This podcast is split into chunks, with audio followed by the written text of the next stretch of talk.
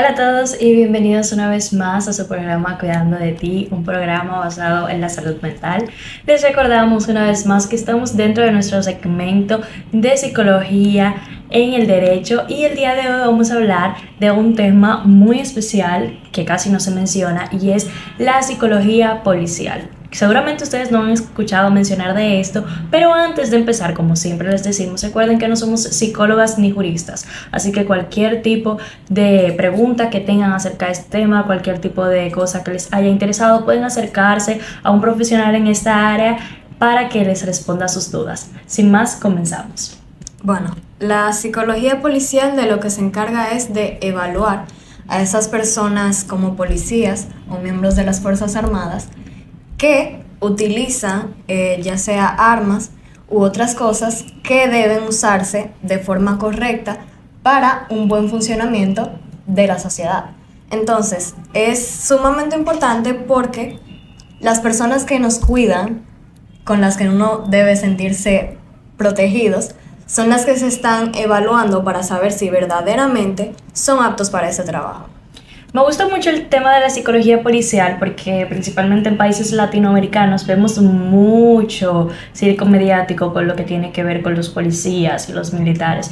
Y en nuestro país eh, hemos tenido muchos, pero muchos incidentes con policías de que han matado, que se han prestado para cosas ilícitas. Entonces, realmente si nosotros tenemos estas personas dentro de nuestro cuerpo de personas que supuestamente tienen que velar por la integridad de la sociedad, de cada país, entonces nosotros no nos sentimos confiados. Entonces la psicología policial me gusta mucho porque nos abre esta ventana de posibilidad de tener una policía, una milicia que realmente esté preparada, no solamente en términos, digamos, físicos, sino también emocionales para lidiar con un problema, para manejar un arma, entre otras cosas. Y justo por esto, la primera función que tiene esta psicología policial es la de la evaluación. Durante la evaluación se hacen test para entonces definir si una persona está capacitada para el uso de armas, si es emocionalmente estable, si, es, eh, si tiene ciertas habilidades sociales, si está preparado para eso. Y entonces en el caso de que no sea así, se preparan para esto.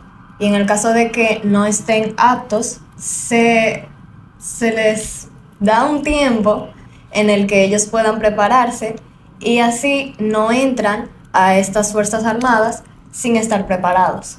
Yo considero que más allá de la evaluación física que se necesita para entrar a las Fuerzas Armadas de nuestro país y de los países en general, se necesita una evaluación psicológica, pero extenuante, diría yo. No solamente reconocer cómo aparentemente se ve la persona emocionalmente, sino también saber si esa persona tiene algún tipo de trauma que pueda comprometer su trabajo.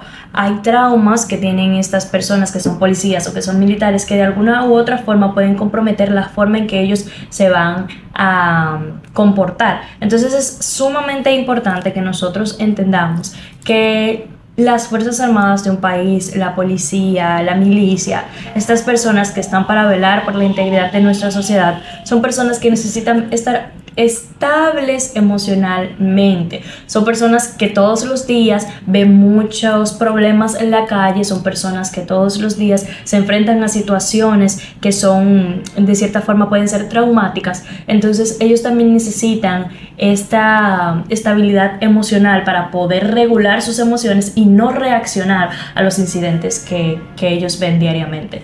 Exactamente. Y la segunda función, entonces, sería esa capacitación que los lleva a ellos a ser estables. Les dan una capacitación y un entrenamiento en el que los capacitan para diversas situaciones. Si no están capacitados para saber qué hacer en una situación de una huelga, por ejemplo, los capacitan para eso. Los capacitan para cuando algún criminal tiene algún rehén, saber qué hacer reaccionar lógicamente y no de forma impulsiva, de forma que le haga daño a otros. Entonces se capacitan de forma que ellos aprenden cómo utilizar la lógica para pues resolver diversos problemas que una persona normal no sabría más o menos cómo hacerlo si no está capacitada correctamente. Ellos deben de orientarse mucho en lo que es la inteligencia emocional. Ciertamente se van a encontrar con un montón de personas, así como personas que son educadas, personas muy mal educadas, que no tienen ni el mínimo respeto por las leyes del país, que no les importa cometer infracciones. Entonces en este momento su paciencia se va a ver, digamos, probada y aquí es donde ellos tienen que dar la talla de personas que realmente están capacitadas para este trabajo que se les ha encomendado.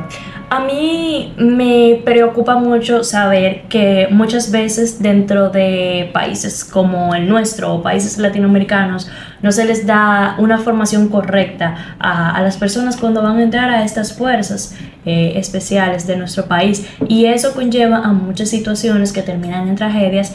Y también eh, está el punto de que cuando estas personas, estos policías, estos militares, viven una situación traumática, viven, digamos, un servicio que terminó en algo fatídico o se enfrentan a un problema donde hubo una tragedia, si a estas personas no se les da un tratamiento emocional, estas personas van a vivir con ese trauma y en respuesta a ese trauma se van a seguir comportando. Yo sé que muchas veces eh, estas instituciones preparan antes de a las personas para cumplir con su trabajo, pero después del hecho también es necesario que se tengan consultas psicológicas para ver el estado de esa persona, si tiene que ir a tratamiento y tiene que dejar sus funciones hasta que eh, ese trauma se vaya o si esa persona puede seguir trabajando, porque si esa persona tiene un trauma muy fuerte que incluso lo paraliza, le da ansiedad, va a estar incapaz de cumplir con su trabajo. Entonces, para evitarnos esas situaciones que pueden desencadenar otras tragedias, estas personas necesitarían pasar por una revisión psicológica después de vivir tragedias o traumas. Y que le pueden seguir pasando más situaciones aún en el campo de trabajo, que entonces se irían acumulando y acumulando y nunca se van a solucionar si no se tiene un buen tratamiento. Y es justo por eso que luego de que se le da la capacitación también se da un desarrollo al sistema que los está manejando para que entonces los manejen de forma correcta. Y luego de eso, entonces existe un tratamiento a aquellos que necesitan. Por ejemplo, si alguno fue a la guerra y tiene traumas de esto, se les da un tratamiento y una terapia específicamente a ese en torno a lo que vivió, como una terapia que le pueden dar a cualquier persona que esté sufriendo por algo, que esté necesitando de un psicólogo. Se les da esa ayuda. Pero ¿qué sucede? Que eso no se ve tanto aquí. Y lo podemos ver reflejado en la sociedad, en la forma en la que actúan, en las noticias. Y es necesario porque la importancia de esto nos afecta a todos. Si no tenemos un cuerpo armado que nos proteja y que pueda pensar de forma lógica, que tenga un control de sus emociones, que tenga un control de su impulsividad, podrían pasar cosas que ya han pasado. Por ejemplo, un inocente que se ha asesinado por no haber manejado las cosas de forma correcta.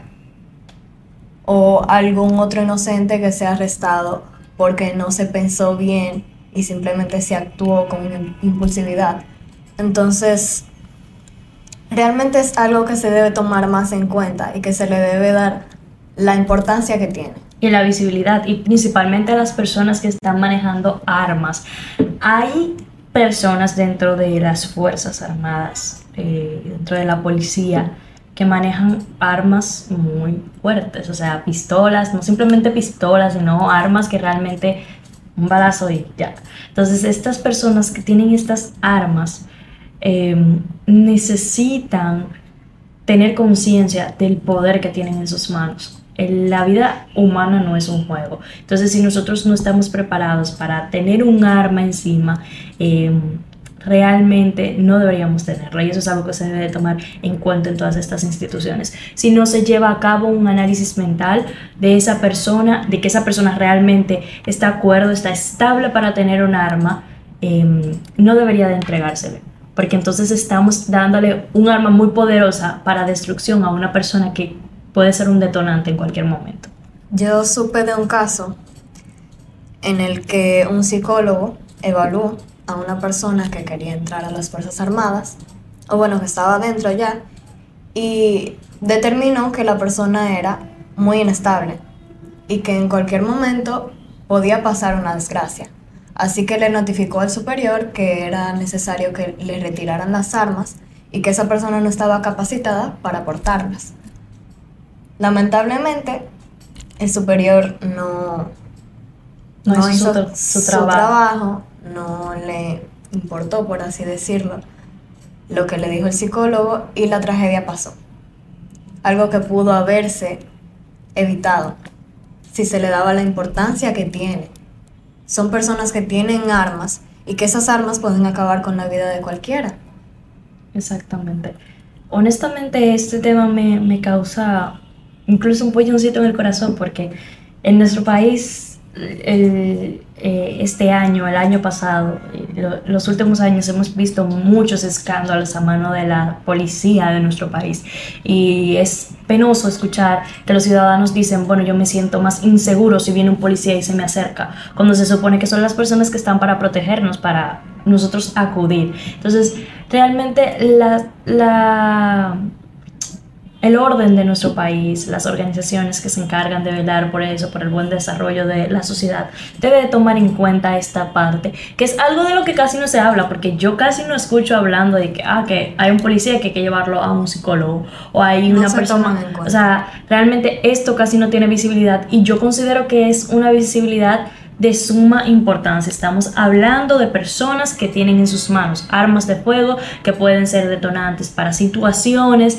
que pueden eh, de cierta forma causar problemas con otras personas y que pueden alterar el orden de la sociedad. Entonces nosotros debemos de reconocer que eh, no está bien que personas que tienen este poder nos dirijan siendo inestables.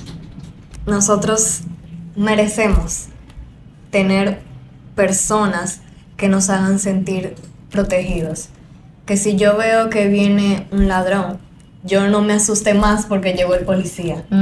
Que si yo veo que alguien me está agrediendo, yo pueda llamar a alguien que me ayude y yo no sentir que esa persona me va a invalidar, que esa persona me va a hacer más daño. Así es. Bueno, yo creo que esto es todo si no tenemos nada más que agregar.